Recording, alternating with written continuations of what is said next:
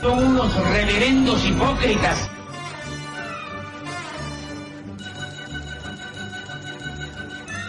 ¿Por qué no suben a la tribuna a responderme si son tan hombrecitos? Tú te puedes reír, tú puedes decir lo que tú quieras, pero tú mientes.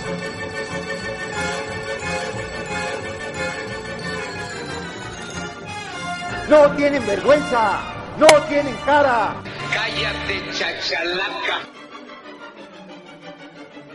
Bienvenidos a Política Nacional. Disculpe si nuestras netas se le estrellan en la jeta. Y por favor, sea serio. Hola a todos, soy Oscar Chavira dando comienzo a Polaca Nacional en... ¿En dónde estamos? Ah, en radiotuiteros.com. Sí, la Casa de Política Nacional. Gracias a la gente que se está reuniendo en el tag de la estación, la gente que nos escucha vía podcast. Andan muy plañideros por el podcast. Y, la gente de postproducción pues anda este peleando por sus eh, conquistas sindicales, ¿verdad? Entonces, ténganos paciencias con el podcast. Gracias también al Chief Luis Mora que nos eh, da cobijo en este en esta estación porque pues no es fácil, ¿no? Este hemos sabido de dos tres ataquillos ahí este para tumbar el server, a su servidor ya lo hackearon alguna vez, ¿no? Entonces es bueno, pero aquí estamos pontificando nuevamente, ¿no? Mire, este está tan canija el asunto pues de que cuando está acá la este el alto mando de Polaca Nacional, este, definiendo los, el tema que se va a tratar cada semana, pues se acumula, ¿no? O sea, como diciendo, ay cabrón, pues hay que abordar todo esto porque este gobierno pues, hace una cada día, ¿no? Y, y a veces hay días que cada hora saca cualquier chingadera. Bueno, pues hoy va a ser un día ese de, pues, darle un repasón a, al estatus de este tipo de nación. Y me da mucho gusto recibir por segunda ocasión a alguien que debutamos aquí en el micro, ¿no? Este catedrático, gran amigo Luis Carlos López. Luis Carlos, ¿cómo estás? Buenas noches. Muy bien, Oscar, ¿cómo estás? Acá saludos desde Tijuana, Baja California, la Puerta de México. Saludos para ti y para todos los que nos hacen favor de escucharnos este día en Política Nacional. Así es, la alternancia nació desde Baja California, la del norte, y me da mucho gusto que está aquí Luis Carlos López, porque pues, Luis Carlos hay mucho que comentar, ¿no? Ya lo decíamos, o sea, este gobierno, híjole, da ocho columnas como si... no, co- co- como si fuera tan sencillo, ¿no? Yo creo que no habíamos tenido una vorágine de información tan, este, tan rápida, pues de hace muchísimos años, Luis Carlos. Sí, en efecto, digo, afortunadamente, o, o bueno, no sé si desafortunadamente, ¿no?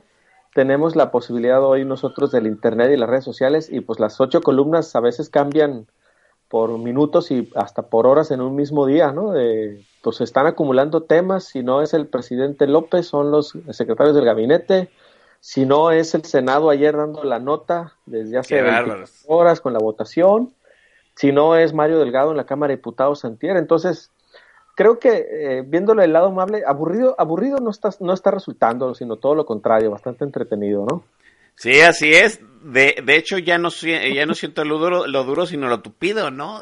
Desde, mire, desde, desde el sainete con la Suprema Corte de Justicia de la Nación, no hemos parado.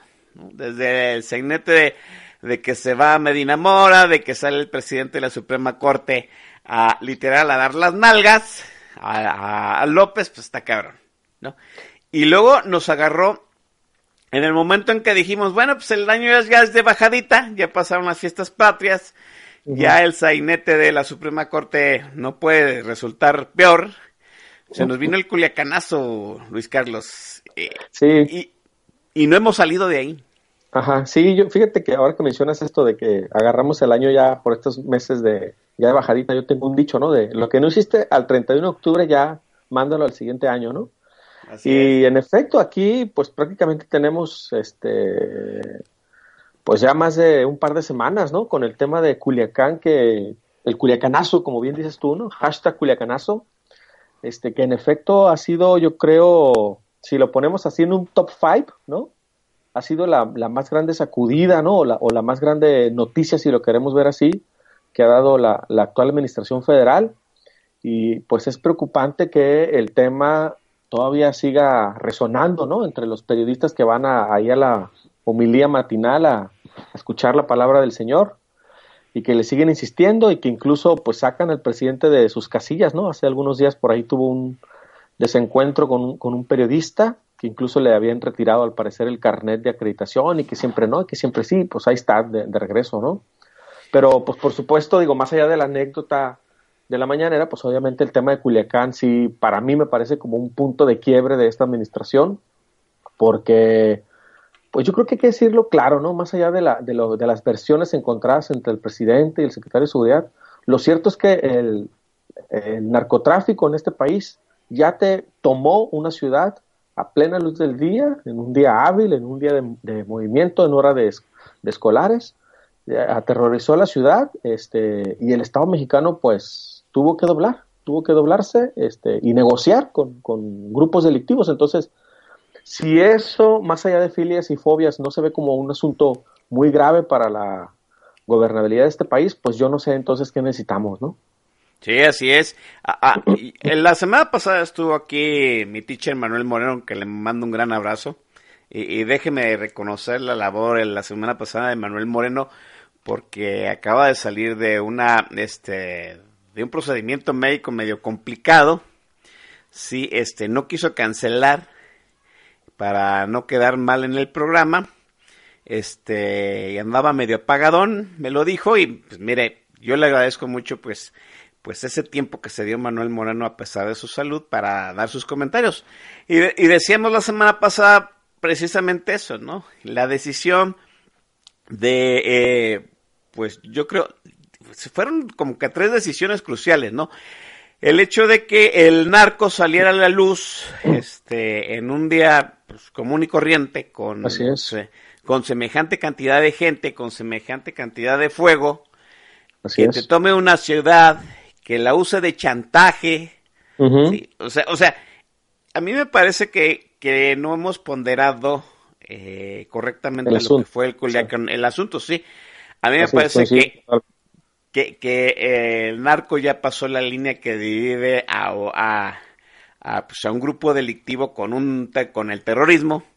A mí me parece que sí, ya el eh, alguien decía ahí, nos vamos a venezolanizar. Yo digo que nos estamos colombianizando primero, ¿no? El, el narco ya se convirtió en un grupo terrorista que usa a la población, que, que aterroriza a la población como chantaje para conseguir sus objetivos. Eso fue un punto. El segundo punto, que el gobierno admitiera negociar con un grupo delictivo, fuera implícita o explícitamente, que me parece más grave aún que tú te pongas a negociar con terroristas, independientemente de las condiciones en que estés. Y tres, que cedas a los terroristas, ¿no? que cedas a sus intereses. A, mí me parece que este todo este asunto, Luis Carlos, eh, independiente de tu perspectiva, se a mí me parece que tiene eh, represalias al futuro muy canijas, muy cabronas y que no estamos midiendo bien, Luis Carlos. Así es, así es. Yo creo que todavía me parece que en medio de la vorágine de violencia que sufre el país, pues digo, hay que decirlo, no de este año, sino ya de cuando menos más de una década, ¿no? De que el, tema del narcotráfico, se hizo visible en este país, porque digo, ya desde los finales de los 60, 70 en México se hablaba del narcotráfico, pero más bien eran grupos que medio se movían en, la, en lo clandestino, ¿no? Y que en los 80s, 90 pues se empezaron a ser muy visibles en medios de comunicación, en la música, en las conversaciones. Bueno, digamos, eso que pasó hace 30, 40 o 50 años, pues ya parece más bien un cuento de niños frente a lo que hemos visto recientemente, y que lo sucedido en Culiacán, como decía hace un momento, pues si no, si no nos hace, como diría Don Vix, ¿no? Le mandamos un saludo, si no nos hace mover las nalgas, ¿no? Como dice él, pues yo no sé qué estamos, que, yo no sé qué estamos esperando, pues, ¿no? Que nos tomen dos, tres, cuatro ciudades al mismo tiempo. Y digo, los que nos están escuchando a lo mejor pueden decir, ay, qué exagerados, ¿no? O sea, cuatro o cinco ciudades. Bueno, señores, ya sucedió en una ciudad, ¿no? Y el Estado tuvo que claudicar, el Estado tuvo que claudicar y negociar. Entonces, pues ¿quién nos asegura que mañana no suceda el mismo asunto en dos o tres ciudades del país al mismo tiempo, pues, ¿no?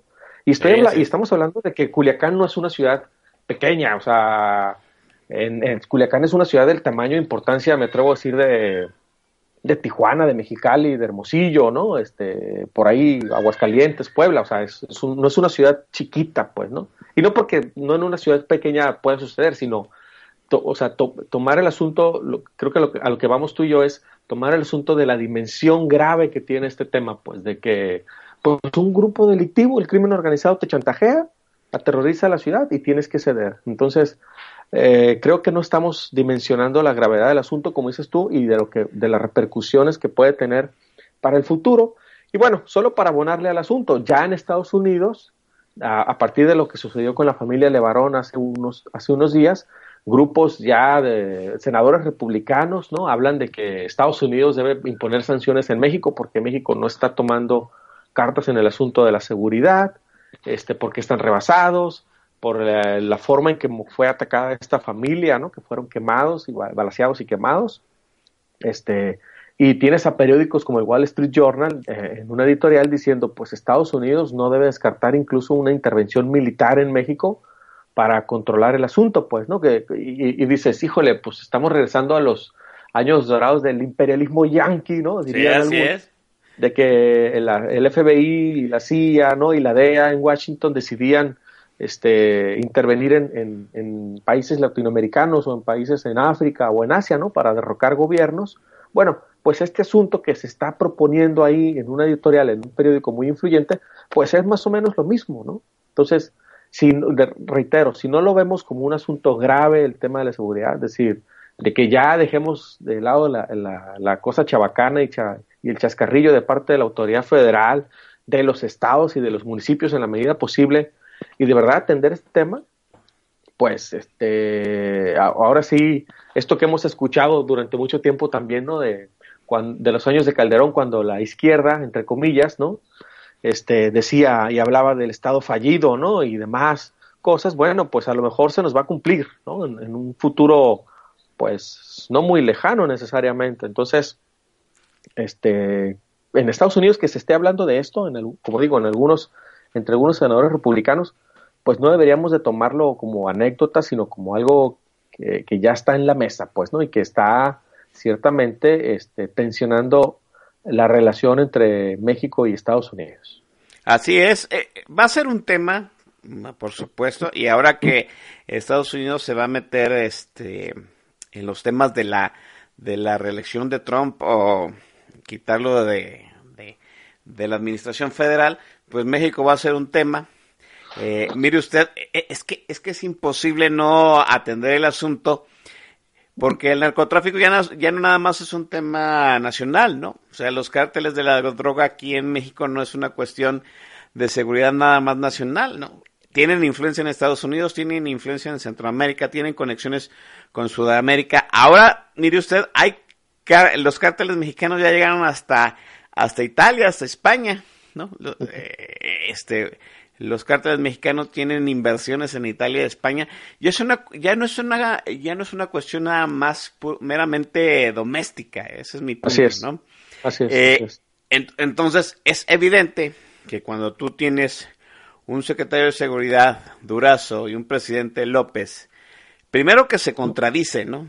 Primero el secretario de seguridad nos, nos engaña en, en cadena nacional cínicamente, sinvergüenzamente, ¿no? Al día siguiente, eh, López lo desdice y se asume el héroe de la historia, diciendo pues que él dio la orden que se liberara al hijo del Chapo para que no hubiera un reguero de sangre, ¿no? Con todos sus aseguras. Y luego se enredaron ambos dos en una cadena de estupideces, de pendejadas, Sí, en una, este, ¿cómo dicen? En una, en, armar una verdad histórica, ¿sí? Ellos mismos contradiciéndose, el presidente diciendo, yo no sabía del operativo, bueno, sí sabía, bueno, siempre no, e, el operativo que no era operativo, que tenía cinco meses, este, eh, orquestándose, sí, claro.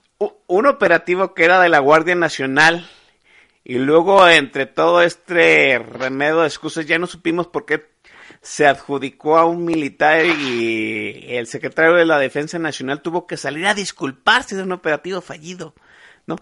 Y luego, ¿no? E, este, este entredicho entre Durazo y López crea distensiones con el ejército. El tema del ejército, este Luis Carlos López eh, va, ahorita digamos que está templadito, pero va a ser un tema en el futuro. El ejército ya está tomando participación en la narrativa de la política de este país, Luis Carlos.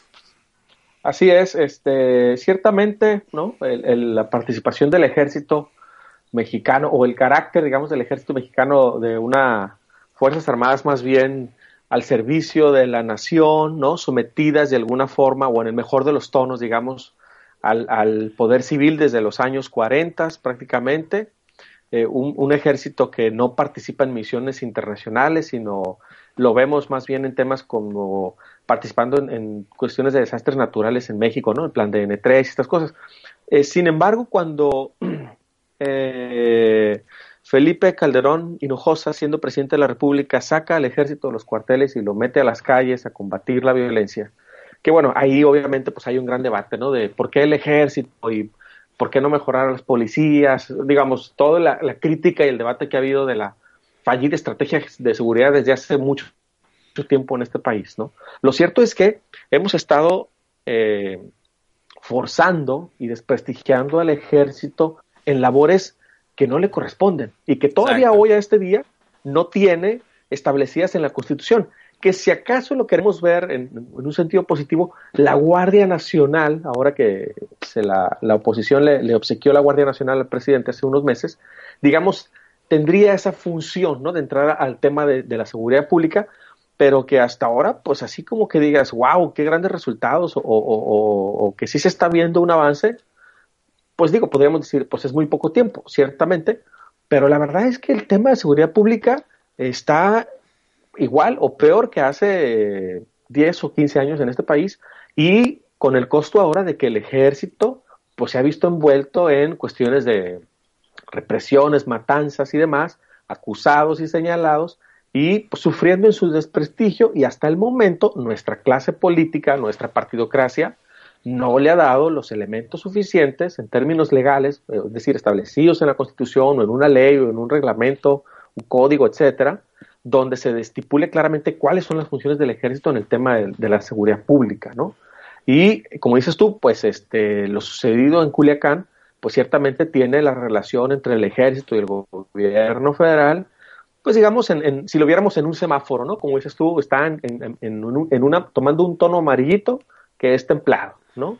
Y hay que decirlo, ¿no? Lo que comentamos ahorita tú y yo fuera antes de entrar al programa, tampoco es que eh, en esta versión que salió el fin de semana pasado del ejército, del, un intento de golpe de Estado y cosas de estas, tampoco es el ejército mexicano un ejército que tenga este carácter de otros eh, ejércitos en América Latina de eh, un sentido golpista, ¿no? Una tradición golpista o de ataque a las instituciones civiles, ¿no?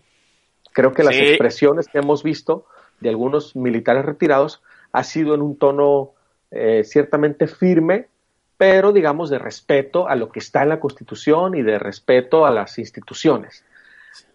Lo que no sabemos eh, de cierto es hasta cuándo el ejército o los miembros del ejército tendrán, digamos, esta paciencia, vamos a decir, ¿no? Frente al, frente al desorden en el que tiene la autoridad civil sumido al país, ¿no? Y cuando digo autoridad civil me refiero al gobierno federal, a los gobiernos estatales y a los gobiernos municipales, cada uno en su propio grado de responsabilidad, ¿no? Sí, mire, eh, yo creo que tampoco estamos ponderando correctamente lo que está sucediendo en el ejército, ¿no? Al ejército lo echan afuera de los cuarteles sin fundamento jurídico, sin la preparación adecuada, sin este el apertrechamiento correcto, a, a, custodiar la seguridad interna del país, cosa que no es su función. No, ese es un punto. Es obvio, y ya lo explicaban los expertos, pues que un soldado está ilustrado para ganar la batalla, ¿no? O sea, y ganar la batalla implica pues al costo que sea. Así es. Entonces, El, el ejército en la labor que desempeña mal fundamentada, empieza a cometer violaciones de derechos humanos. Los hizo, no nos vamos a espantar ni estamos diciendo mentiras, lo hizo en los tiempos del malevo doctor Fecals, lo hizo en los tiempos del licenciado Peña Nieto Bebé, ¿sí? Con, con Calderón estuvieron, hay que decirlo, ¿no? Muy institucionales. Con Peña Nieto, ¿te acuerdas, Luis Carlos? Ya había habido, ¿sí?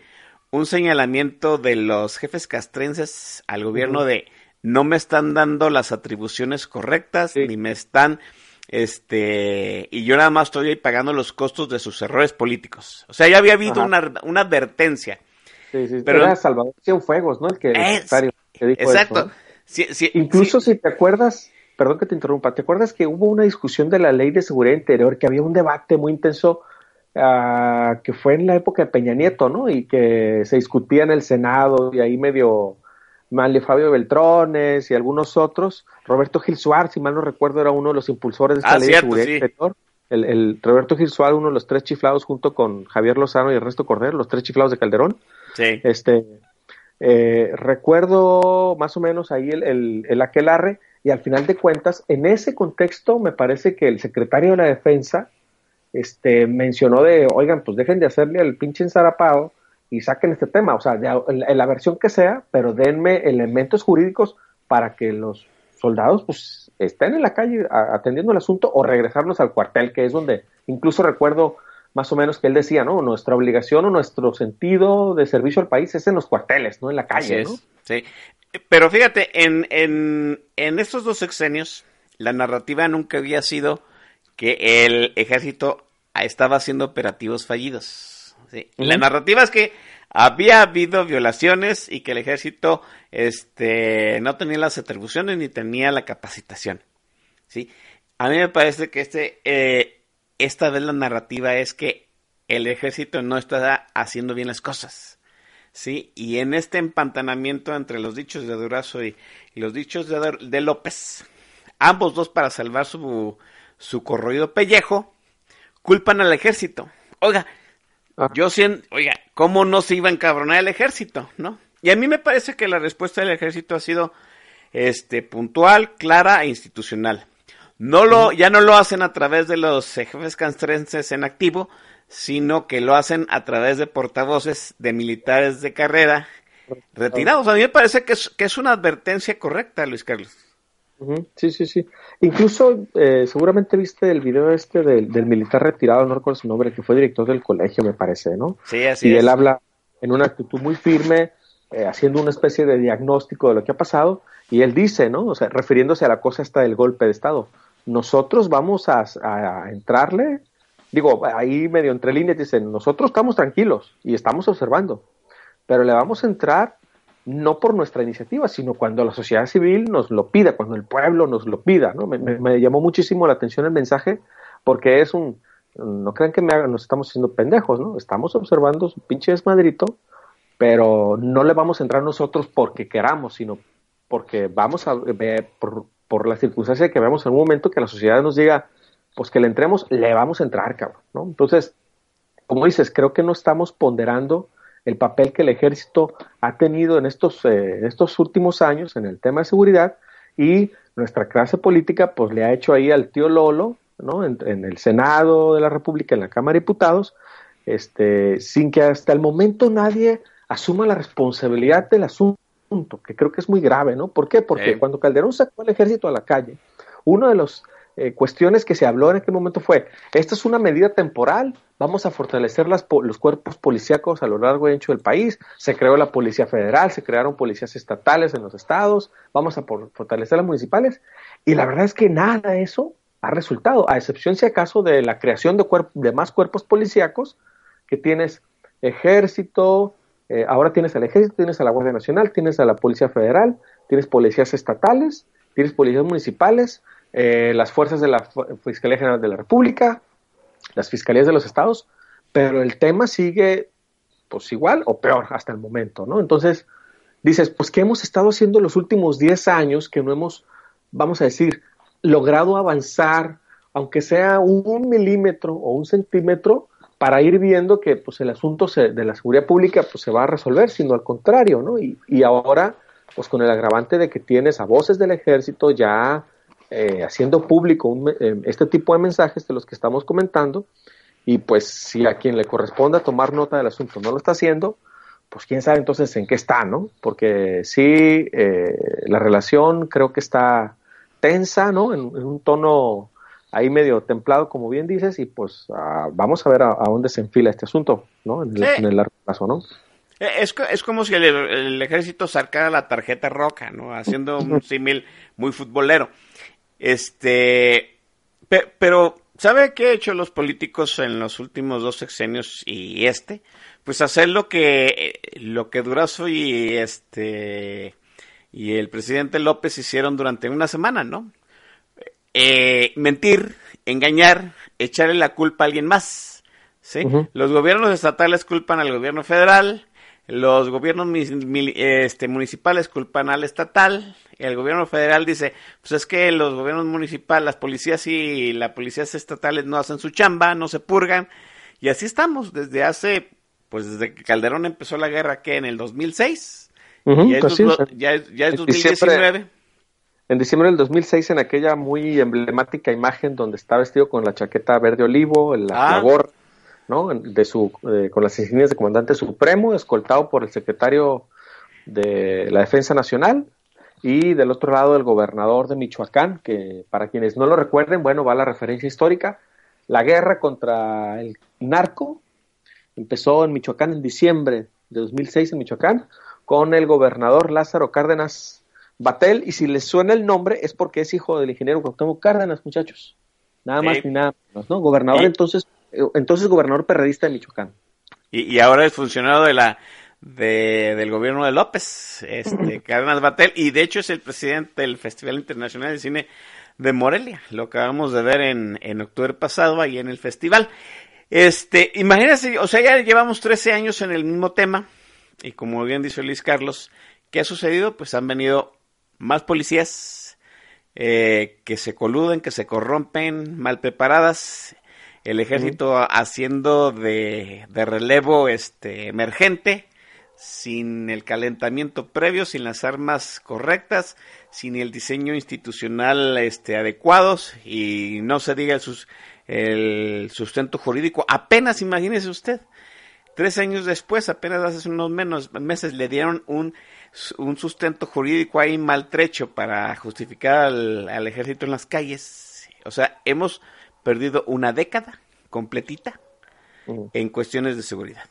¿Y por qué? Por una, por una clase política que no se quiere, que no quiere asumir el costo de sus decisiones, ¿no? Y una estrategia que con Calderón, a Calderón podríamos darle el beneficio de que no se haya aprobado, fue fallida, pero los, los dos sexenios que, que, han seguido, eh, el licenciado Peña Nieto Bebé y López, pues han repetido la estrategia, ¿no? Militarizar, militarizar, aumentar las policías, las policías, las policías, y nada sucede a su favor. Eh, este, estamos en cuestiones de seguridad, estamos empantanados.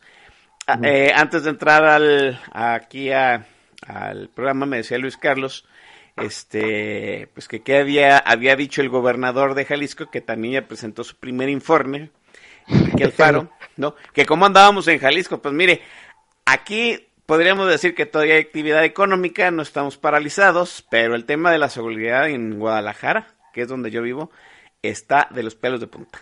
Yo vuelvo a decir, e-, ese tweet que usted ve a lo mejor algunos días en mi timeline que dice, que dice, líbranos de la balacera de hoy, amén, pues no es falso. Todos los días hay balaceras en Guadalajara, todos los días se encuentran bolsas con este con gente desmembrada y ahora la nueva modalidad es acribillar a los enemigos, echarlos en un automóvil y dejar el automóvil varado en alguna de las calles de esta ciudad. Así estamos. ¿no? Entonces, y, y, y, no estoy diciendo que Guadalajara sea una cuestión excepcional, ¿no? Pues, sí, Guadalajara se está con el tema de la seguridad y los sustos diarios se está convirtiendo en el tema eh, de todos los días en todo el país. Eh, no, no se ha podido eh, no se ha podido detener nada y ahora que el presidente diga que él no le va a entregar a los entrar a las guamas con la delincuencia que no es no es este su tema y que pues hay que acusarlos con su mamá y abrazos no balazos, está cabrón, tú, Luis Carlos. Sí, sí, sí, creo que este eh, pareciera, digo, yo sé que se presta mucho en redes sociales para la chacota, ¿no? De abrazos no balazos y yo con compañeros y amigos ahí de repente tengo, aunque no, aunque parezca cosa increíble, tengo amigos chairos que, que son más o menos racionales y razonables con los que se puede conversar y, a chacota decimos abrazos no balazos, pero lo cierto es que la idea de abrazos, el, el concepto, ¿no? O la idea de abrazos no balazos tiene un grado de negligencia en el sentido de, está bien, la violencia, puede, podemos concordar en que la violencia no solo se debe atacar respondiendo con más violencia, ¿no? Pero, pues, ¿cuál es la alternativa? No? Porque eh, antier que estaba Alfonso Durazo en el Senado ahí, que en la comparecencia, ¿no? Ya ves que una senadora panista, lo, lo más que se les ocurrió a los pinches panistas senadores en el, en el Senado, ah, este, fue unas pinches pancartitas y, a la senadora que no sé su nombre, sacarle un pinche muñeco de Pinocho, cabrón, o sea, no, güey, era llegarle con un pinche documento de, una propuesta seria de seguridad pública y decirle, a ver, cabrón, aquí te estamos haciendo la chamba y órale, esta es la estrategia de seguridad, no regalarle un muñeco de Pinocho, ¿no? O, o, o, pedirle un recuento preciso, ¿no? De lo que ha sucedido en, en, Culiacán. La, la oposición es un, es, es un circo, es una payasada. Ahorita también vamos a, a tomar un poco de pues también de la culpa que le toca a la oposición, ¿no? Porque pues este, eh, eh, eh, este país no se gobierna solo. También hay una oposición que participa en las decisiones de gobierno y en realidad no lo está haciendo.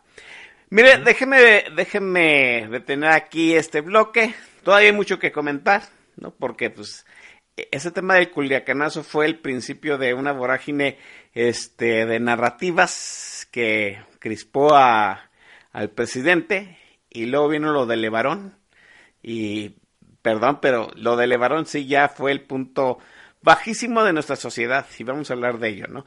Eh, mire, este, déjeme comentarle rápidamente porque voy a hacer un disclaimer, ¿no?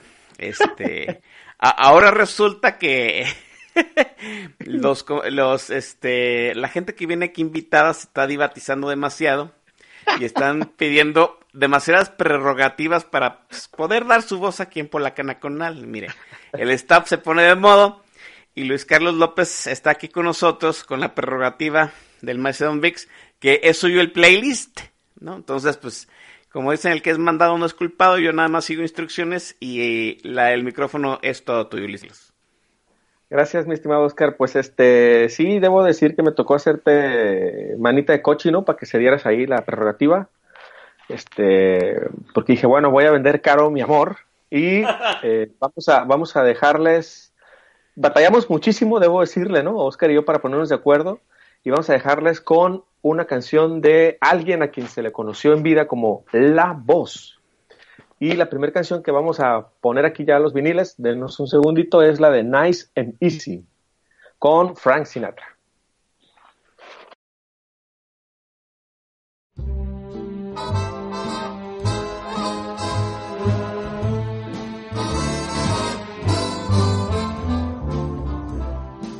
Let's take it nice and easy.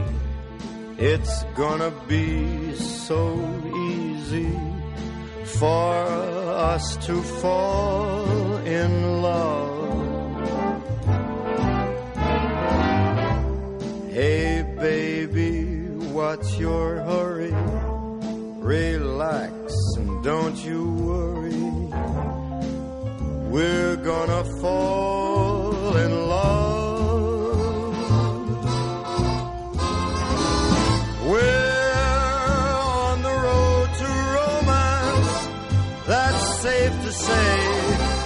But let's make all the stops along the way. The problem now, of course, is to simply hold your horses. To rush would be a crime.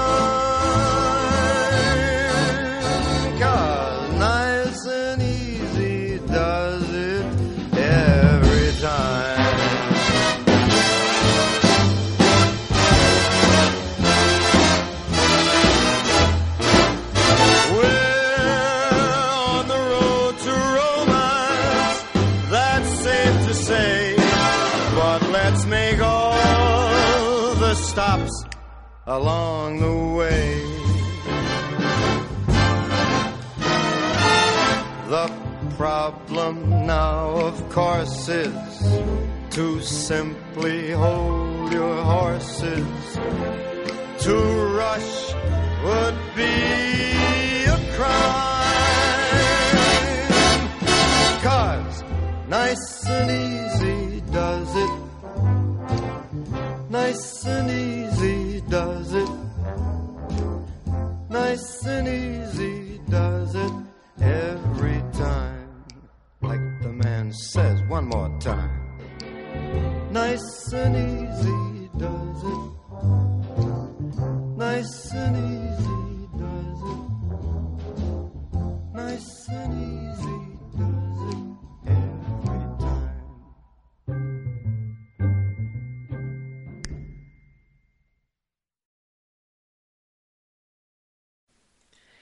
Bien, estamos de vuelta en Polaca Nacional. Eh, ya estoy vi- vi- viendo aquí sus tweets, ¿no? Mire, voy a, voy a leer el tweet más este revelador A ver, de, venga.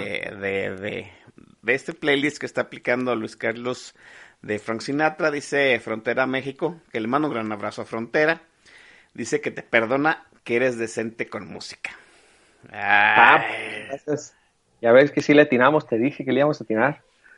O sea, híjole, bueno, eh, eh, es, es, es, fa, es pura hipocresía, ¿no? O sea, yo, yo no dudo, yo no dudo que somos fans de este Sinatra, gran voz, vuelvo a decir, pero pues, muchachos, también, también a veces eh, ponemos Yuri o ponemos a, a- a las divas del maestro Don Biggs, no, mire, yo, yo voy a sincerarme ahorita y, y en mi iPhone traigo un playlist que, que le puse las clásicas del maestro Don Vix y ahí traigo todas las divas que pone el maestro Don Vix, ¿sí? por si algún día nos hace falta. Bien, eh, Luis, Lu- Luis Carlos, eh, pues parece que triunfas en el playlist, ¿sí? Entonces, este, al menos la prerrogativa ha sido exitosa y, y es momento de las menciones si tienes algo, a, alguien a quien eh, saludar. Ah, bueno, pues muchas gracias por la sesión, estimado Oscar. Bueno, pues quisiera saludar primero a todos aquí en el TAC. Aquí veo a Anton Limius, a G. Swap, a Frontera México. Muchos saludos a todos ellos. Este, a- al Máster El Chat también está aquí. Sí, y ahí a varios a varios que están aquí comentando, ¿no? Eh, muchas gracias y por supuesto, pues saludos acá. Como yo soy hombre de familia, quiero dejar aquí grabado un saludo para mi señora, la licenciada Yesenia Sánchez Leado y a mis dos hijas, Marifer y Mariana, que estaban aquí a un ladito aquí conmigo. Estamos aquí, estoy en etapa de papá de bebitas, entonces aquí estoy entre el programa y apapachándolas. Pero saludos a todos y gracias por escucharnos.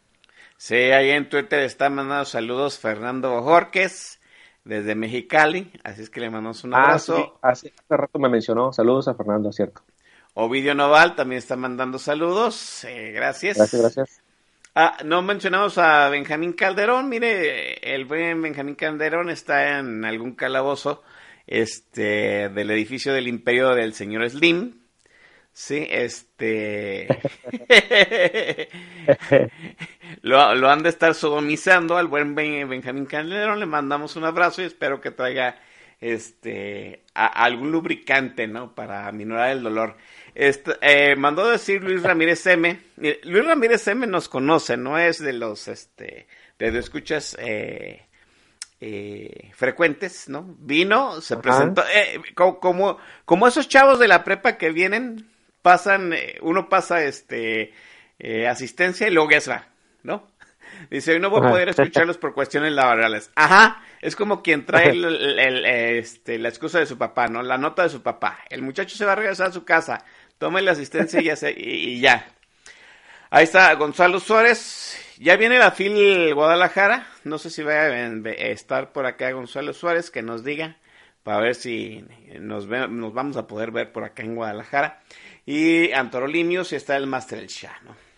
Oiga, ese, e- es, ese tema de la editorial del Wall Street, Mike, eh, está peleagudo, ¿no? Ah, Tan peleagudo está el, as- el asunto del, del, este, del editorial del, del New York Times, perdón, ¿de cuál, cuál? Del New York Times, que ya Es que están los salieron... dos. Ah, están los, dos. hay. Ah. Ajá, los dos. Una es la del Wall Street Journal que dice al final ahí pues que no descarte, que Estados, Estados Unidos no descarte una intervención militar en México. Y está la del New York Times, que creo la de Wall Street es de antier y la del New York Times es de ayer, me parece. Bueno, está tan peleagudo el asunto que ya las huestes, este, eh, López Chairas, ya, salieron a decir que pues, en realidad no había sido, este, tan álgido el asunto y que le habían dado relevancia a boots en, en la red. o sea, que, que, que, el Wall Street Journal y el, eh, el New York Times te saquen hoy editorial diciendo pues intervención militar no es nada, no, pues muchachos, entonces ya no sé de qué chingado estamos hablando. Mire, claro. yo nada, nada más le voy a dar un antecedente, ¿sí?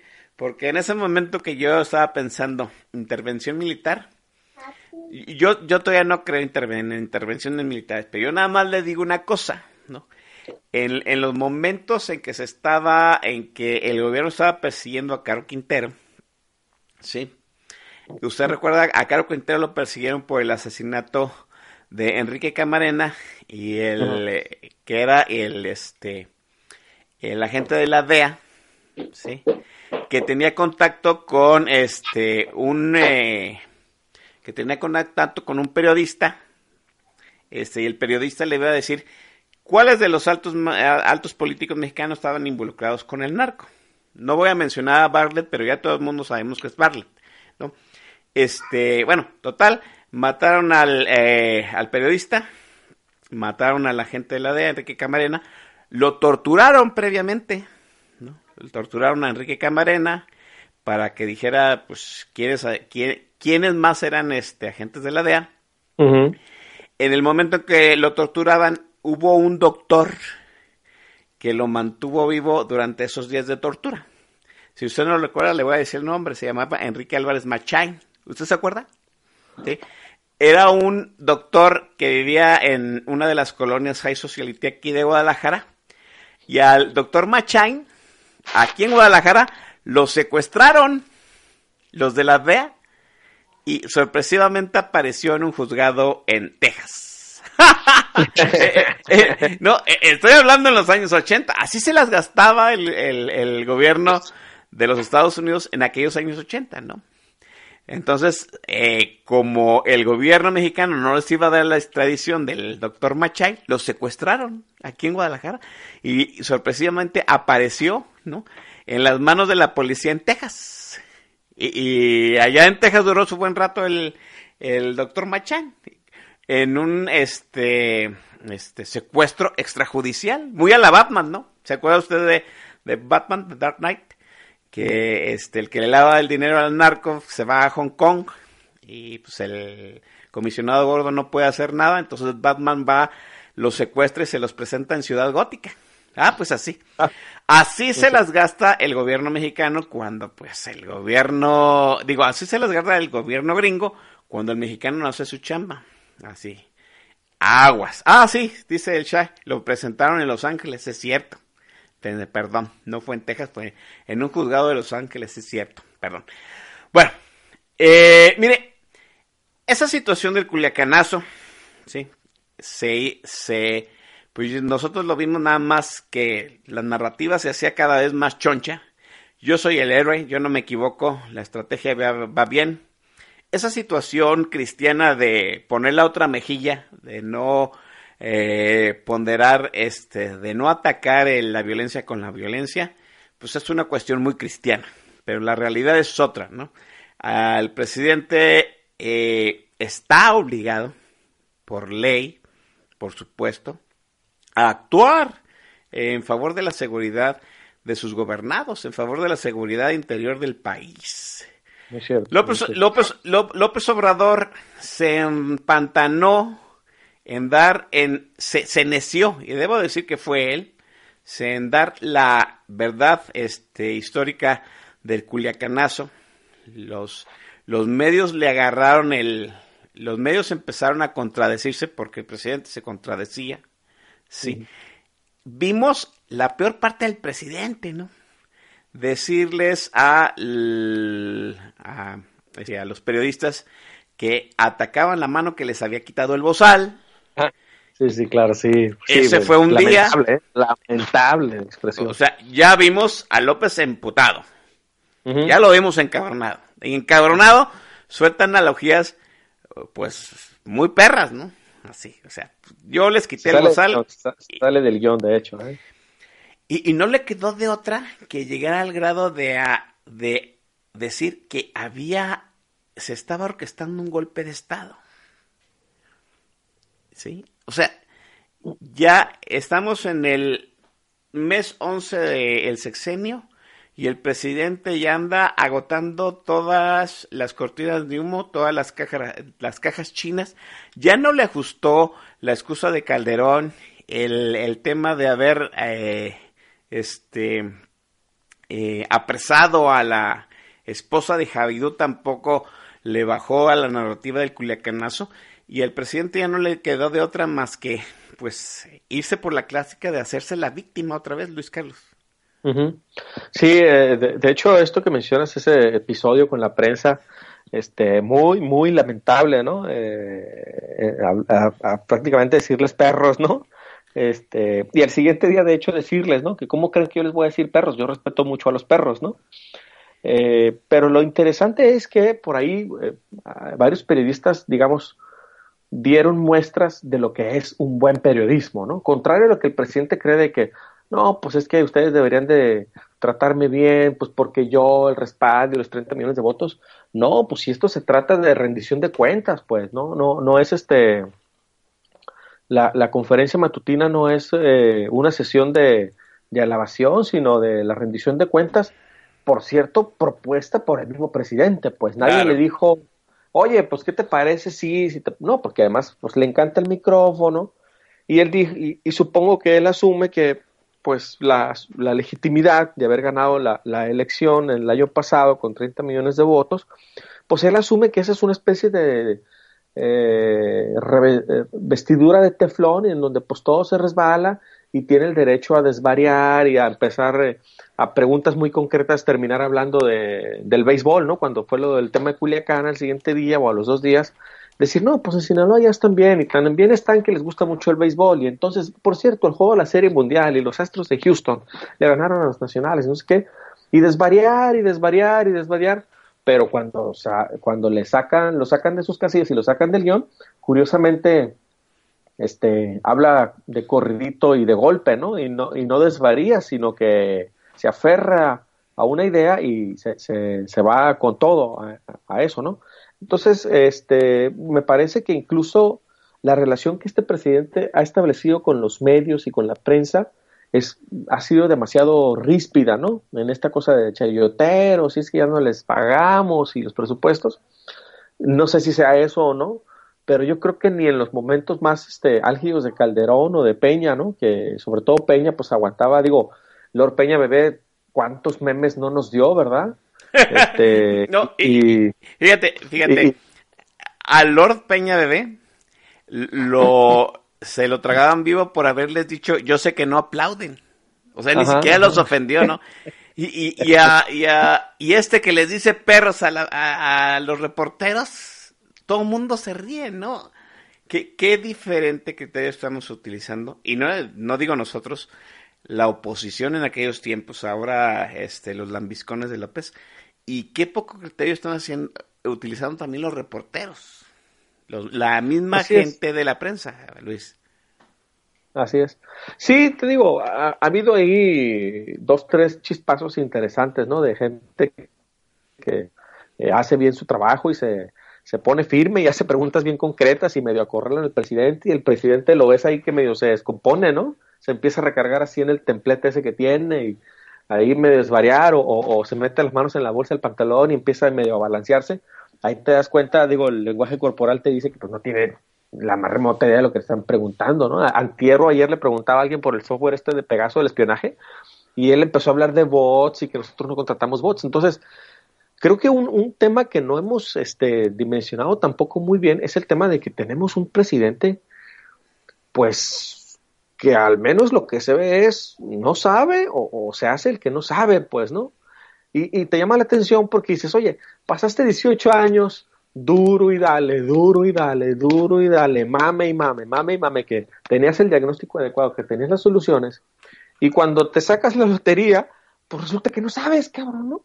Y, y no, y, y no solo no sabes, sino que no estás dando el ancho, y además no te quieres dar cuenta de que no sabes, ¿no? Entonces, o realmente no sabes, o no eres tú el que trae los hilos del asunto aquí y lo trae alguien más, y pues te tienen ahí medio de distractor, o quién sabe cuál sea entonces aquí la jugada, ¿no? Con, con, con lo que está sucediendo con el presidente, y pues como digo, lo vemos desvariar, lo, lo vemos mentir, ¿no? Así clara y descaradamente, ¿no? Este, con, con preguntas expresas de los, de los periodistas. Y, y, y lo, lo, más impresionante del asunto es que no genera, al menos hasta el momento, más allá de las redes sociales a lo mejor, no genera en la sociedad en general un descontento de, oye, ¿por, cómo, ¿por qué nos estás mintiendo, canijo? ¿no? O sea, ¿qué es lo que está pasando aquí? Por ahí leo en redes sociales, ¿no? De que estamos anestesiados, ¿no? O, o, o, o, como muchos de los votos del presidente López fueron a partir de, pues ya nos, no nos puede ir peor que con Calderón y con Peña. Así es, sí. Bueno, pues cuando, a, a, a, lo mejor por lo que se está viendo en el tema de seguridad pública, en el tema de economía, pues parece que cuando estábamos mal, no estábamos tan mal, canijo, ¿eh? Y que conste, y solo como, como un disclaimer dirías tú, ¿no? Que no se, que no se confunda esto como una adhesión, ¿no? A, ni, ni a Lord Peña Bebé, ni, ni al enano borracho genocida, porque tampoco se trata de eso, pues, ¿no? Yo creo que tenemos que dejar esta fase de, pues este, hay que escoger entre el menos peor, ¿no? No, pues hay que escoger al mejor o a los mejores, pues, ¿no? Entonces, este presidente está dejando la varita, pues, muy bajita, ¿no? Si de por sí ya nuestros parámetros son muy bajos para elegir, pues este la está poniendo todavía más abajo, ¿no? Entonces, pues no nos extrañe un Fernández Noroña 2024, ¿no? O un Cuauhtémoc Blanco 2024, ¿no? Porque sí, pues sí, dices, sí. ya después de esto, pues ya cualquiera, ¿no? Mira, y la verdad es que no debería ser cualquiera, pues, ¿no? Mira, está tan, como dicen, está, la, cabeza, la caballada está tan flaca, ¿no? Y, y el parámetro para superar a López está tan bajito que, que ya hasta pensamos que este Marcelo Ebrard podría ser un buen presidente, ¿no? O sea, o sea, el subordinado, lacayo, este muerde faldas de Marcelo Ebrard podría ser buen presidente paren de mamar, muchachos, ¿no? O sea, es que estamos poniendo eh, el nivel de la estaca demasiado bajito, ¿no? Eh, sí. Parafraseando en cuestiones infantiles, estamos poniendo el resorte en el nivel 1. Así es fácil, ¿no? lo que pasa es que lo que tú entiendes, Oscar, perdón que te interrumpa, lo que tú no sabes es que esta capacidad de multitasking que tiene Messier Marcelo Ebrard, ¿no?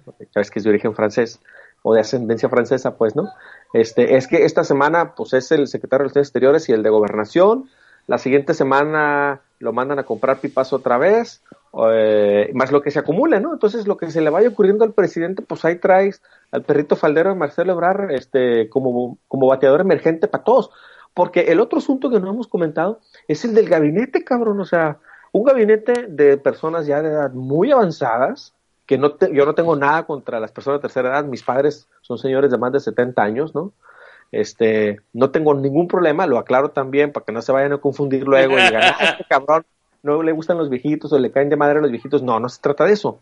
Pero un país como México, donde una buena parte de su población es muy joven, con el ritmo económico que traíamos hasta hace unos meses, es decir, pues yo creo que necesita gente pues no solo con ideas, sino con energía para ejercer el poder, ¿no? O, o eh. una secretaría, pues, ¿no? Entonces, cuando te pones a ver, dices, por ejemplo, más allá de Marcelo, de Olga Sánchez Florero, del ingeniero Jiménez Esprío y de Rocío Nale, y del ingeniero agrónomo que dirige Pemex, ¿a quién más del gabinete conoces, cabrón?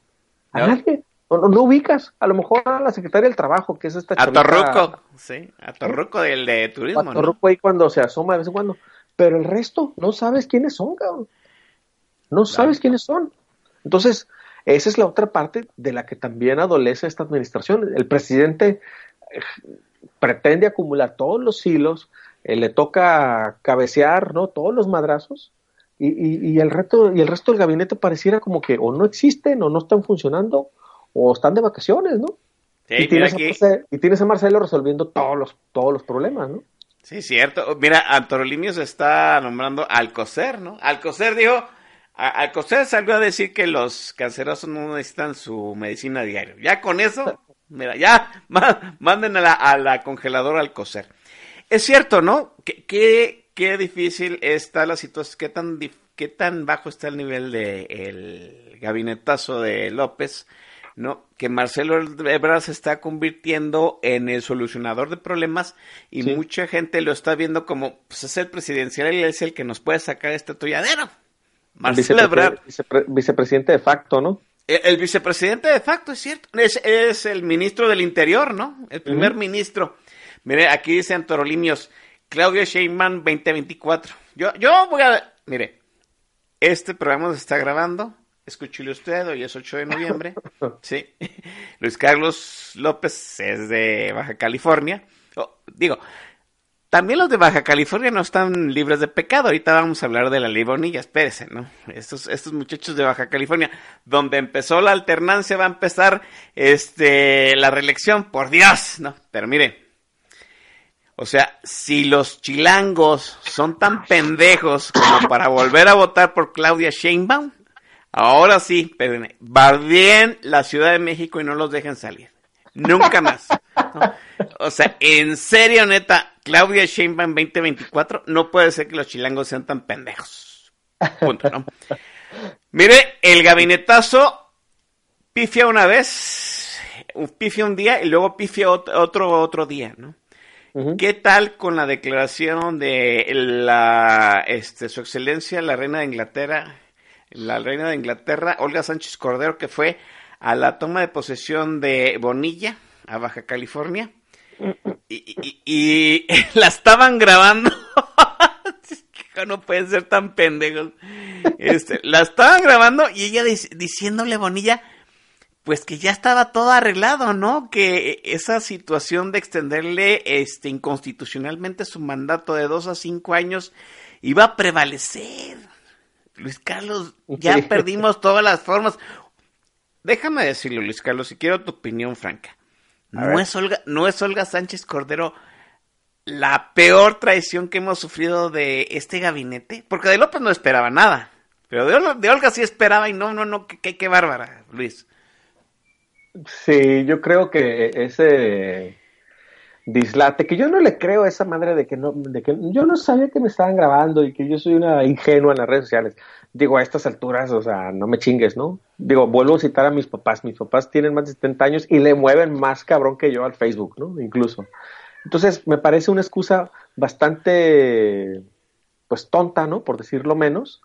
Este, y obviamente es, es, es una, no solo es una, no solo es una, ah, una traición, Oscar, es, es un atropello público descarado y cínico decir, no, cabrón, tú ya tranquilo, esta madre va, va para enfrente y acabo de hacer yo aquí unas declaraciones, ahí muerta de la risa, por cierto, ¿no? Con el gobernador. cierto. Oye, cabrón, no, mira, acabo de hacer unas pinches declaraciones aquí afuera con los reporteros. Y yo ya dije que pues, ya está esta madre armada y vamos para enfrente con cinco, ¿no? Que, que es legal. Y luego salió a componerla, bueno, sí, es legal, pero mi posición es no sé qué, no sé qué. Pues sí, borra, pero ya lo dijiste, pues, ¿no? O sea, porque de otra forma quedas como hipócrita de que, ah, o sea, una cosa es lo, que dices cuando no te graban y otra cuando te están grabando. Pues más, más, cabrón el tema todavía, ¿no? Y sí, o sea, una, una expresión de cinismo eh, político que, que, pues, digo, todos los días nuestra clase política nos da muestras, ¿no? De cosas parecidas, pero eso sí, la verdad, sí, ya se, se, se voló la barda. Y como dices tú, uno hubiese esperado un poquito, ¿no? Un poquito de nivel de alguien que fue ministro de la Corte en este país, pues, ¿no? Y que sabe de leyes y que conoce la ley, que conoce el sistema político mexicano, el sistema jurídico del país. Entonces, aventarse una de esas, pues, está muy cabrón, ¿no? O sea, o no sabe, o, o, o está muy tonta de plano, o es el cinismo ya quitándose las caretas totalmente, ¿no? Ah. Entonces, venir a, y no solo decirlo, sino venir a decirlo aquí en Baja California, ¿no? Todavía para que, ahora sí que para que amarre, como decimos acá, ¿no? Sí, mire, este, haya sido como haya sido lo de Olga Sánchez, aquí dice Antorolimios que era Facebook Live, Facebook Live. El chiste es que el, el video se hizo viral, sí, debió haber sido un escándalo que le debió haber costado algo más a Olga Sánchez Cordero, pero ya sabemos que este gobierno pues mire, el colmo del, cin- del cinismo y la sinvergüenza, también está diciendo aquí el Master El la declaración de Romo, ¿no? Que la seguridad no era urgencia, ¿no? Que, que no exageráramos, que- pinche Que no Romo. Culiacán y lo de, la- lo de la familia Levarón, ¿no? que porque Ah. afecta el, el, ¿cómo dijo? La sensación de la inversión o el ámbito de la inversión, una cosa así extraña, ¿no? Que digo, Romo es otro florero enorme, ¿no? Este es el sexenio del gabinete de florero, ¿no? Sí, ese, ese es el... a lo mejor quitando a Marcelo Ebrard, que aquí alguien nos está poniendo en el tag, ¿no? De que, que Marcelo es tan chingón que hasta va a firmar el Timec, este, pero de los demás, pues no, no, no, no, no, no, no es uno, pues entre todos, ¿no? No, Y- y es... la verdad es eso le va a costar, eso nos va a costar muchísimo hacia enfrente. O sea, ahorita la gente como que no lo vemos o medio lo vemos y nos hacemos mensos y chacoteamos y lo que tú quieras, pero esto nos va a costar muchísimo hacia enfrente. Nos Sí, va a no sé. costar en lo económico, en lo político, en lo social, en, la, en, en todos los ámbitos, en cosas que ni nos imaginamos nos va a costar, porque lo de fondo aquí es el atraso donde nos están llevando esta- este, este grupo, ¿no? Que nos está gobernando ahora y que pues la oposición eh, está, no sé si aturdida, agazapada, esperando que todo este tinglado se caiga por sí mismo y entonces entrarle y retomar. Pero pues en el Inter no hay oposición en este país. Hay que decirlo No. su letra. Digo, Ah. ver a Marco Cortés, el supuesto presidente nacional del PAN, reunido ayer con Javier Lozano y Ah, no. eh, ahí eh, platicando y que pues viendo qué van a hacer juntos, dices, no, cabrón, pues no es por ahí, pues, ¿no? O sea, no entienden que no entienden. Pues, ¿no? Exacto, Marco Cortés con eh, Javier Lozano. Oiga, el, el PAN está tratando de, de levantarse de la tumba y uno de los clavos es, es eh, Javier Lozano. ¿Cómo chingados te vuelves a juntar con el culpable de tu ruina? Pero pues así los, son los panistas, ¿no? Mira, déjenme plantear este aquí una pausa porque eh, lo voy a decir con todas sus luces. A mí me emputa la situación de Olga Sánchez Cordero, ¿sí? Porque se me hace una traición muy cabrona. Eh, eh, po- Sí. yo es, eh, vamos, yo no he hecho pasar, yo no he hecho tantos corajes con la con el gobierno de López, pero Olga Sánchez Cordero, mire, ese día sí tuve que tomarme un, un, este un antiácido y, y no el cancerígeno, porque sí, sí es una rabieta por lo que había hecho, hecho, dicho Olga Sánchez Cordero. Porque ahora ya, ya no hay lugar a dudas, ¿no? Alguien, alguien, alguien decía que Bonilla había operado por su propia cuenta, ¿no? El, el- la extensión de mandato. Pues ya vimos que no, ¿no? Que Bonilla no se manda solo, que tuvo que pactarlo, pues con el habitante del Palacio Nacional, por supuesto. Si no, Olga Sánchez Cordero, ¿cómo está coludida? That's the Claro. point. ¿no? Déjeme mandar, déjeme mandar al siguiente corte musical. Nuevamente Luis Carlos López tiene el mando del micro. Luis Carlos. Eh, estimado Oscar, bueno, pues vamos con la segunda canción que seleccionamos. Sin más preámbulo, la canción es Witchcraft con Frank Sinatra.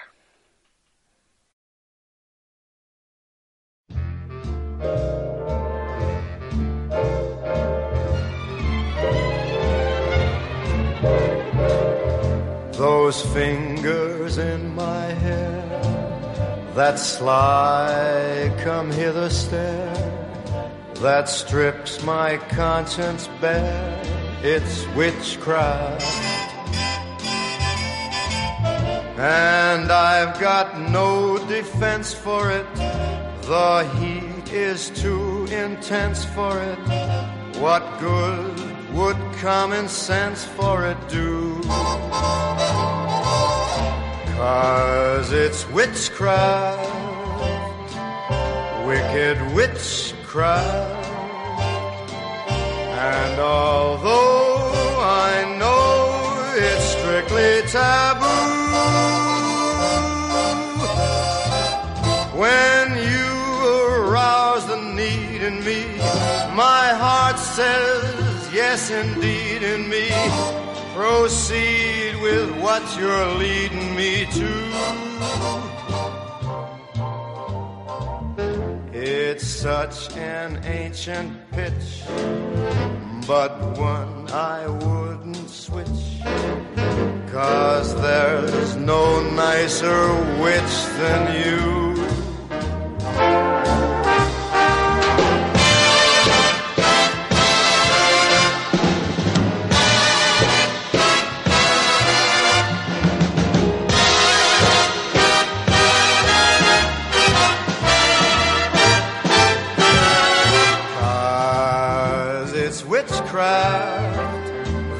Crazy witchcraft. And although I know it's strictly taboo, when you arouse the need in me, my heart says yes indeed in me. Proceed with what you're leading me to. It's such an ancient pitch, but one that I'd never switch. Cause there's no nicer witch than you.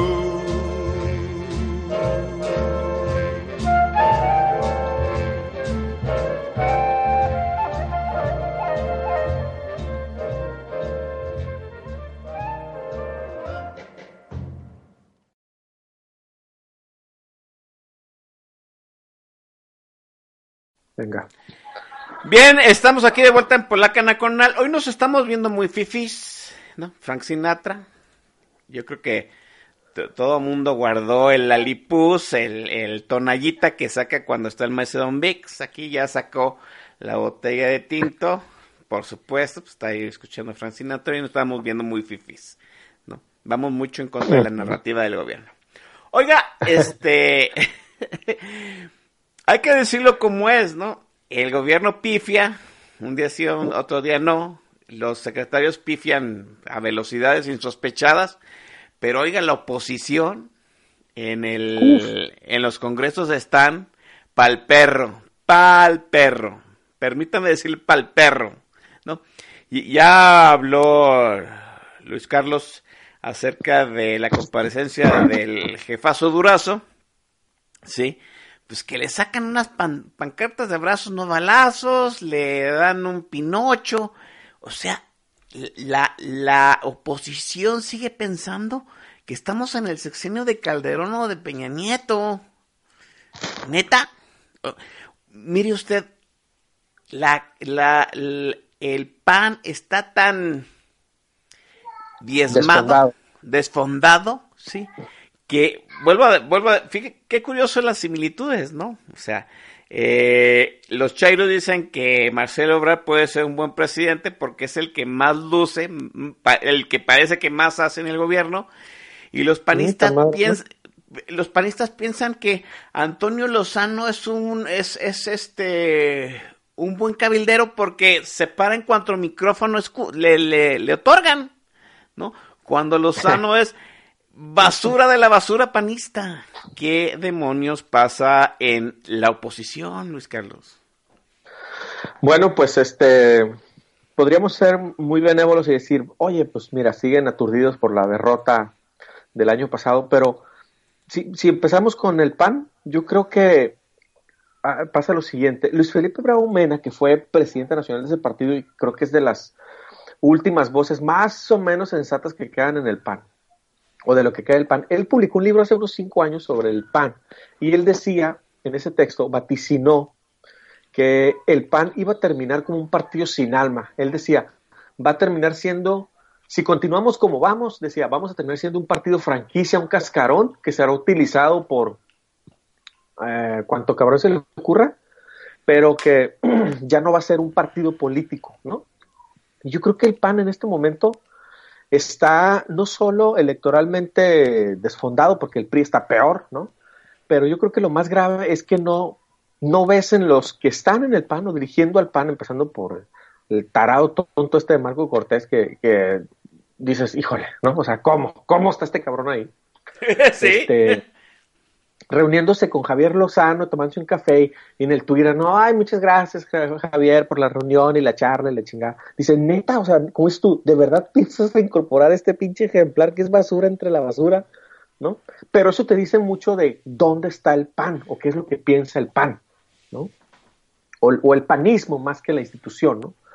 ¿Por qué? Porque te das cuenta que no hay idea, ¿no? O sea, el montaje este que se les ocurre en la comparecencia de Durazo salir con unas cartulinitas ahí y miente y la senadora regalándole un pinocho que al final de cuentas una senadora ahí de Morena creo que dijo, ah, este, me- como el como el secretario no agarró el muñeco, ella dice, ah, pues me gusta para mi nieto, ¿no? Y pum, ahí se les acabó, les tronó sin querer, Claro. a lo mejor querer queriendo les tronó un montaje de un muñeco Pinocho, cabrón, o sea, llegas primero a la sesión, lo pones pinto, lo pones de vuelta entera con preguntas, lo acosas, lo arrollas con preguntas, le, le mientas la madre, lo llamas mentiroso, y luego le avientas en la cara una propuesta seria de seguridad pública, no un muñeco de Pinocho.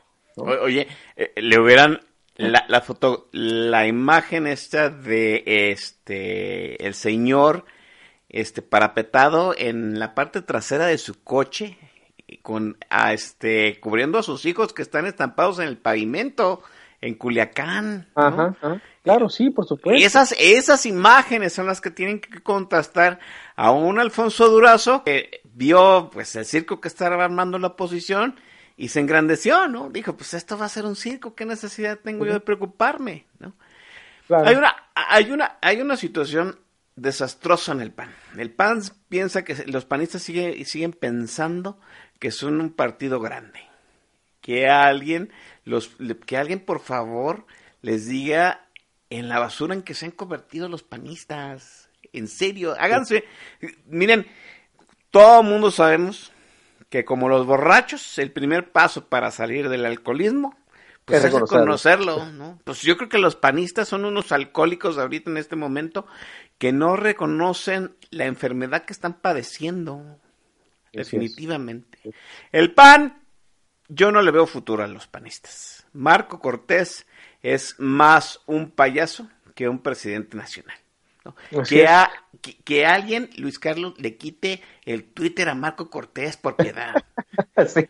No, y, y además que le quiten no solo el Twitter, sino esta imagen absurda de trajecito con corbata engominado y esta voz de pito que tiene. Digo, yo con- tengo una muy buena amiga aquí en Tijuana que le puede ayudar a modular su voz y hacerle voz de hombrecito, cabrón, para que hable fuerte y firme, ¿no? Y no esta voz de ratoncito que tiene. Entonces, oye, si eres el, vamos a decir, el principal partido de oposición, pues en este momento tú tienes que estar aportando Claro. ideas. Es decir, no solo ser oposición por ser oposición, sino empezar a reconstituirte como una alternativa al desastre, cabrón.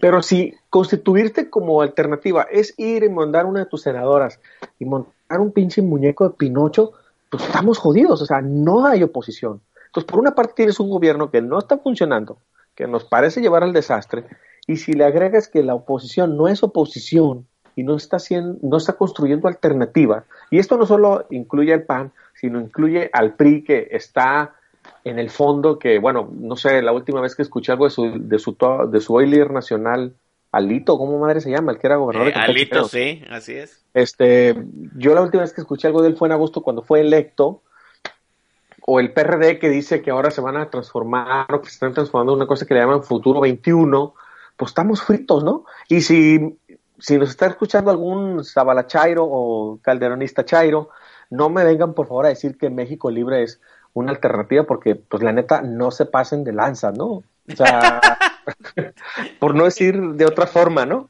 Eh, si, si creemos que, la, que, que porque el presidente López le da juego a su némesis Calderón todos los días en la, en la homilía y, le, y se mientan la madre en Twitter, y si creemos que esa es la oposición que este país necesita, pues ya que nos caiga el meteorito, cabrón, ¿no? Porque si la alternativa es Calderón y su señora, estamos realmente fritos. Sí, definitivamente. Mire, el PAN está mal, el PRI anda perdido en el espacio. Mire, ahora que estaban en eh, la elección para este designar a la presidenta de la- al presidente de la Comisión Nacional de Derechos Humanos, ya sabe usted que el video este en el que están votando y están colocando la boleta en la urna transparente, ¿sí? me, di me, me di cuenta que Beatriz Paredes es senadora. Yo no sabía. Y, y yo Pues dije, es que tienen como cinco senadores, ¿no? Sí, sí, sí, tiene X cantidad de senadores tiene el PRI, pero el punto importante es que, oiga, Beatriz Paredes en los 90, o sea, tomaba la voz, cualquier micrófono que le pusieras y Beatriz, Beatriz Paredes hablaba, se hacía entender, parecía injundiosa, echaba para adelante, ¿no? Pues era un, era un tráiler la señora, ¿no? Y ahora Sí. yo ni sabía que Beatriz Paredes era, era senadora del PRI. ¿no? ¿Y Están apagados, que la- callados, ¿Sí? Ajá. Sí, ahorita que la mencionas, creo que nos da pauta para otra cosa, Oscar, que es nuestras élites políticas no han evolucionado, cabrón. Es decir, ¿No? Beatriz Paredes tiene en, esta, ma- en estos menesteres, ¿qué te gusta? ¿40, 50 años? Digo, yo recuerdo que ella era de las figuras jóvenes cuando Echeverría. Sí, Era sí, sí, presidente. era, e- era del Frente Juvenil Entonces- Revolucionario, claro. Fíjate, estamos discutiendo ahorita todavía, eh, digo, vemos circulando a Beatriz Paredes, a Manuel Fabio Beltrones, a Felipe Calderón, al propio presidente López, Manuel Barlet, a Cuauhtémoc Cárdenas. Dices, ¿dónde están las nuevas, los nuevos cuadros políticos en los partidos? ¿No? O sea, no hay una renovación de cuadros y no ha habido una evolución. ¿Qué quiere decir esto? Que estamos observando y discutiendo el país y quienes deciden sobre el país es gente con ideas de hace 40 o 50 años. Pe- pe- Entonces, eso vuelve más grave el- lo, que está, lo que está sucediendo. Pe- Pero esa es, es una, esa es una situación que deberíamos analizar eh, en algún otro programa con más, de- más detenimiento, porque sí, y, por no es, y no lo voy a excusar, yo sé que la gran mayoría de, los- de la gente que está ahí en el TAG me va a dar la razón, pues eh, la gente mayor, estoy hablando mayor, los que tenemos más de 40 años, no elegimos a, a, a- a- a este presidente, ¿no? Este presidente se hizo con el voto de la gente joven. ¿sí? Volvemos al mismo, los que no habían pasado las crisis, los que no se acordaban de los años 80, bla, bla, bla. Entonces, esa, esa evolución que habíamos manejado, la Gen X, los baby boomers, de traer un presidente cada vez más joven, acuérdese usted eh, lo que sucedió de Echeverría López Portillo, ¿no? A luego de la. Madrid, a Salinas, al, al chamacazo Cedillo. Así es, Sí. así es. así. Luego retrocedimos con Fox y, y Calderón fue otra renovación. Peña Nieto no era un presidente tan viejo. Est- Esto, fue un atorón para atrás, gravísimo, del voto de la gente joven. Ujú. Sí, yo les digo a mis alumnos así medio de cotorreo, medio en serio, les digo, es que lo que pasó aquí en la elección del 2018 es que sus papás y sus abuelos no les contaron la historia de los 60s y los 70s y los 80s. Entonces, Claro. ¿ustedes creen que López Obrador es un candidato, es un actor político antisistema y es el político más sistema de este país, de hecho? Sí, así es, así es definitivamente. No hay oposición y la oposición eh, se jacta de haberle aprobado la revocación de mandato del presidente, que es la trampa peligrosísima de la reelección, Luis Carlos. Así es, así es. Y no solo la revocación de mandato, ya le aprobaron queriendo y no la Guardia Nacional. Y la verdad es que ayer, con todo el fraude a todas sus luces, ayer en la sesión plena del Senado, en- a la vista de todos, ¿no? La, la elección de la nueva Comisionada Nacional de Derechos Humanos, eh, que yo no tengo nada en contra de la señora, pero pues es miembro de Morena, fue candidata el año pasado por Morena. Hoy, hoy miraba que pertenece al Comité Ejecutivo Estatal en Nuevo León, me parece, de Morena. Entonces es inelegible. Pero estamos discutiendo que si el sobrecito de Monreal se desdobló cuando entró en la pinche urna, que quién puso los dos votos, que quién los quitó. Y pues la verdad es que está electa, ¿no? Está Así es. electa y, y, pues de ahí ya, de ahí no, no, no vamos a salir ni nos van a sacar, ¿no? Eh, La, la elección de la, de la presidenta de la Comisión de Derechos Humanos ha, ha pintado, este, ha, ha encuerado cómo estamos en, la, en, en cuanto a los manejos de Morena, sí, del gobierno federal y cómo estamos de oposición, ¿no? De, entrada, de entrada, el nombre de la hija de Rosario Barrio de, de la Piedra ni siquiera debiera haber estado eh, en los posibles candidatos porque no cumplía los requisitos. ¿Cómo demonios no se dio cuenta la oposición desde antes? ¿Sí? Esa era una parte medular. Entiéndase bien el, entiéndase bien el asunto. Mo- no puedes culpar a Morena de hacer trampa o de proponer a uno de los suyos porque pues, eso se espera de ellos, ¿no? Cooptar todas las instituciones. Se espera que haya alguien con más de neuronas, más de dos neuronas funcionando en la oposición en el Senado o, o en la Cámara de Diputados.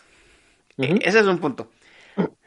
Luego, en el momento de la votación, ¿sí? unos diputados del PAN, hay que decirlo con sus nombres, ¿no? Sacan este video donde supuestamente Monreal deposita dos boletas y se hace viral. Y se hace viral, el problema es que el, el, el, el, este, video no es el quid del asunto, ¿sí?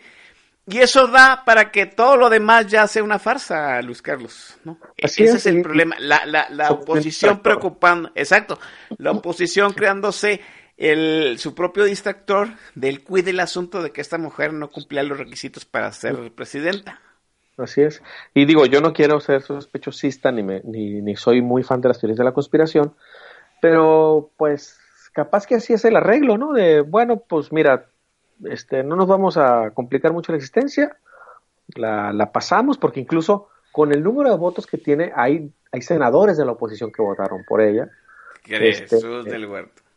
Y este, pues aquí yo me distraigo y me, me- medio le hago como el perrito que se muerde la cola, ¿no? Y está en, en círculos girando y pues yo hago como que hago oposición, ¿no? Porque pues por ejemplo tienes al caso del senador panista David, este Damián Cepeda, que ahí muy como vendedor de carros, ¿no? Este, en un video así muy entusiasmado, es que logramos que la revocación, la iniciativa no pasara como la quería el presidente, no es que, pues sí, cabrón, pero la votaste a favor al final de cuentas, pues, ¿no? Claro.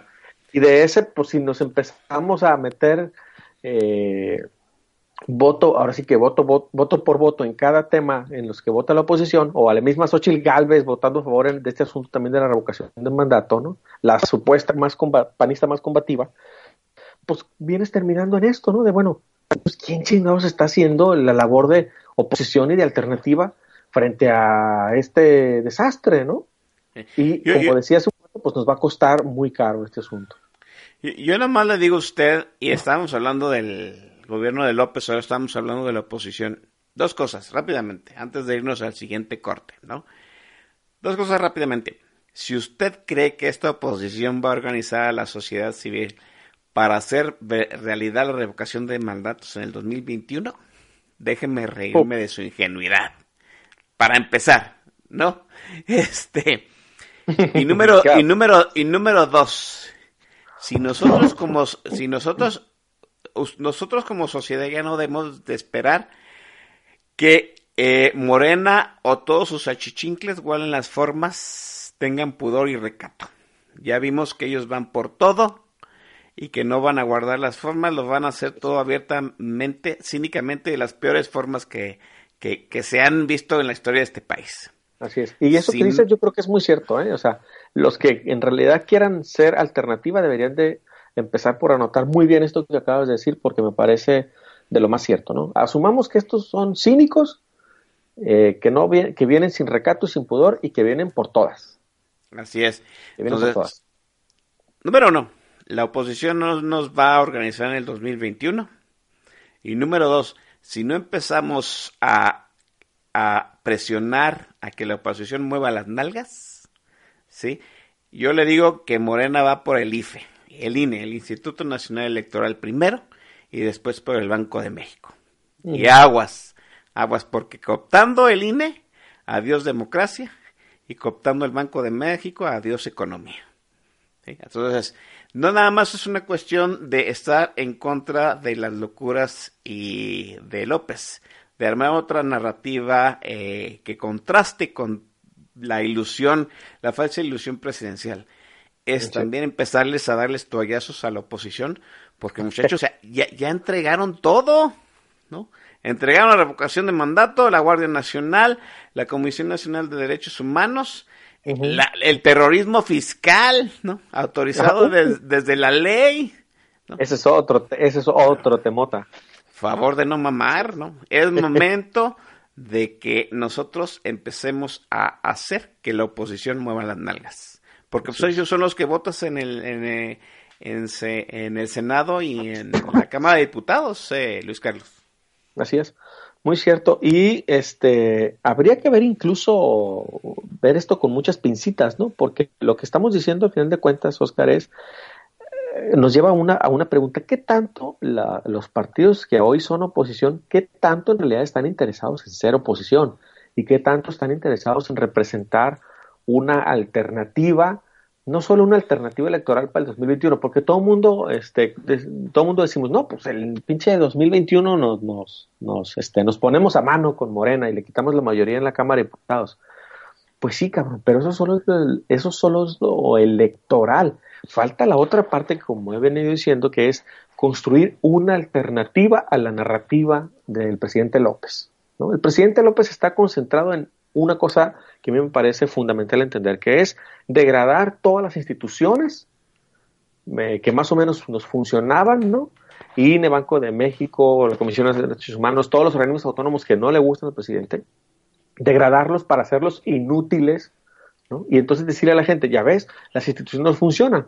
Y entonces eso va a consolidar el régimen autoritario en este país cuando dejemos de utilizar las instituciones y cuando nos compremos el cuento de que en efecto pues no sirven, entonces no las necesitamos, por tanto puedes desaparecerlas. Así es, así es.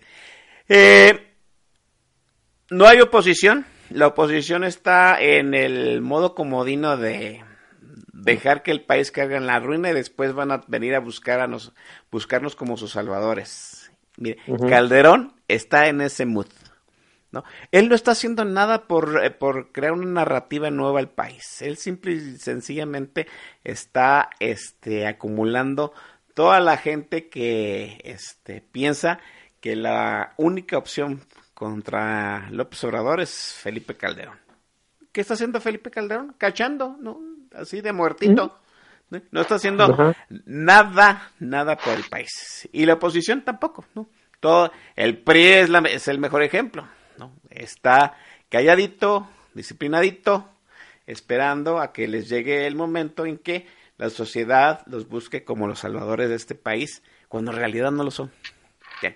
Eh, la última rola de Sinatra, mi estimado Luis Carlos. La última rola, bueno, pues la que sigue, esta que también es de mis favoritas, bueno, todas las de Sinatra son mis favoritas, pero esta también me gusta mucho, es la de Luck Be a Lady. Entonces vamos a ver qué les parece a, los que nos están escuchando. Venga.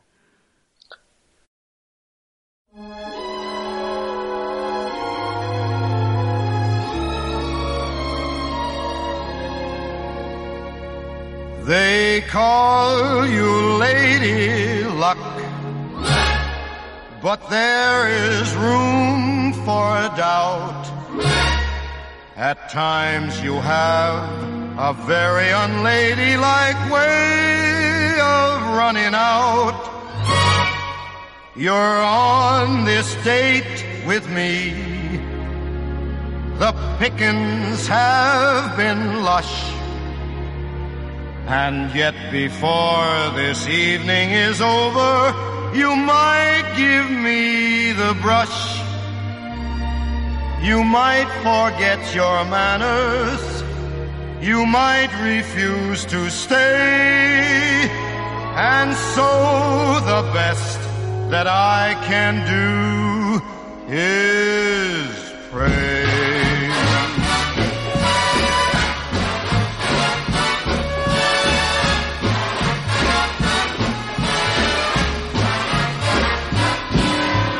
Luck be a lady tonight. Luck be a lady tonight. Luck if you've ever been a lady to begin with. Luck be a lady tonight.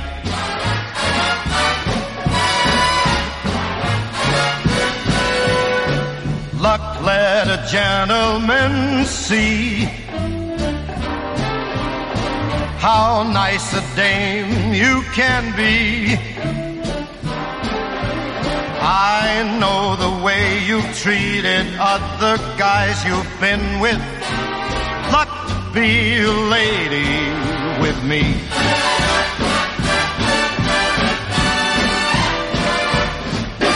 A lady doesn't leave her escort. It isn't fair. It isn't nice. A lady doesn't wander all over the room and blow on some other guy's dice. Let's keep this party polite. Never get out of my sight. With me, baby. I'm the fella you came in with. Luck be lady tonight.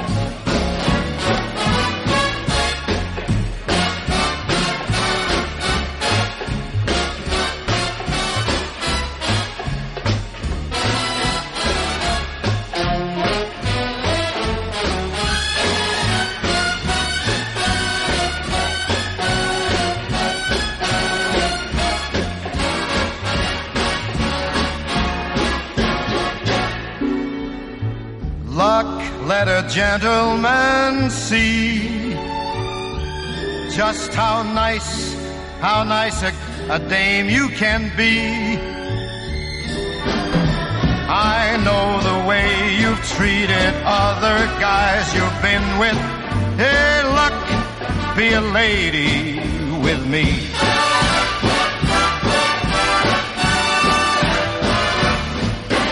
A lady doesn't leave her escort.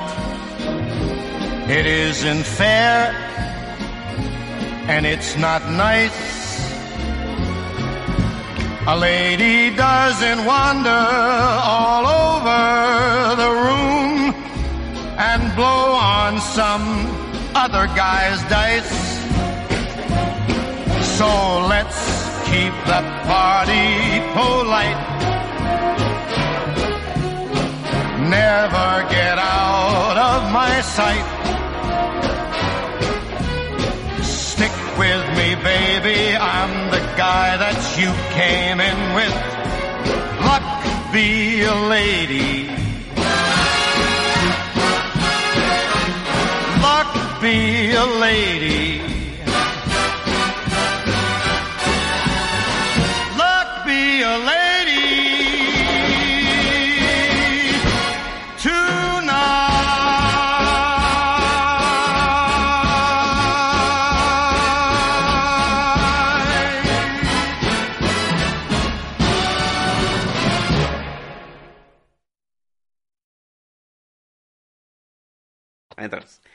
Mire, eh, hasta el Master, el Master El Shah ya avaló el playlist, entonces es este debut con dos orejas y rabo y paseillo sobre hombros, Luis Carlos.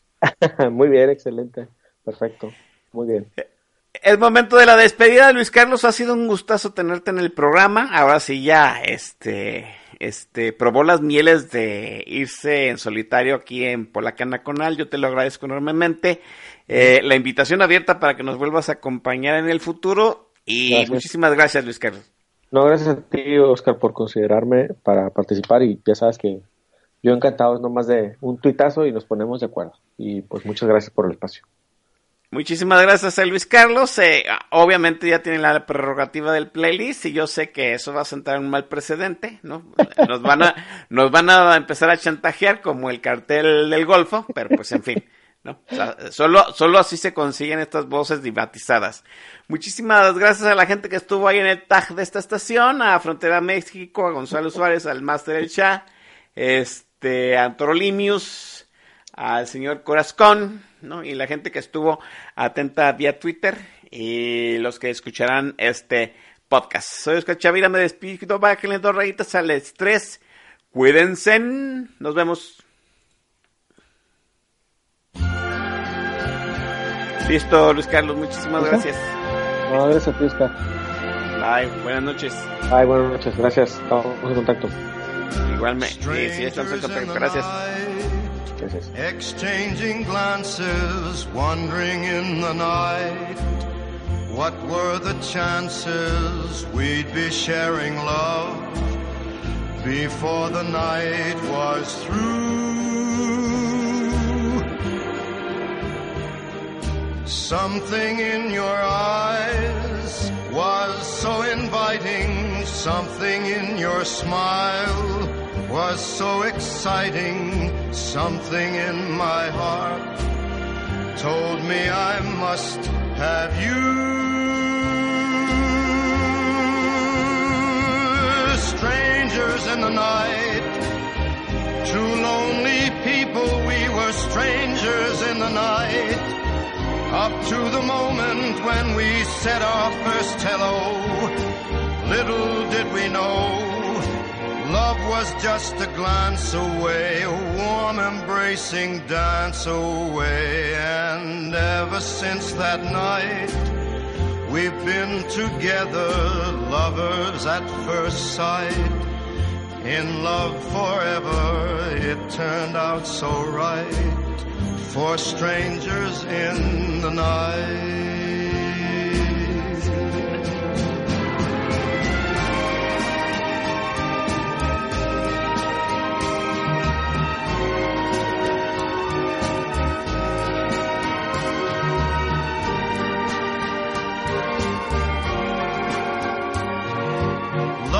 Was just a glance away, a warm embracing dance away.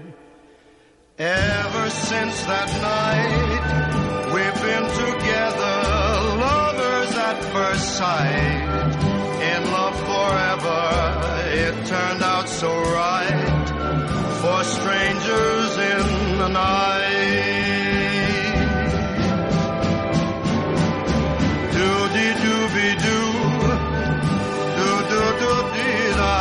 da da da da da da da da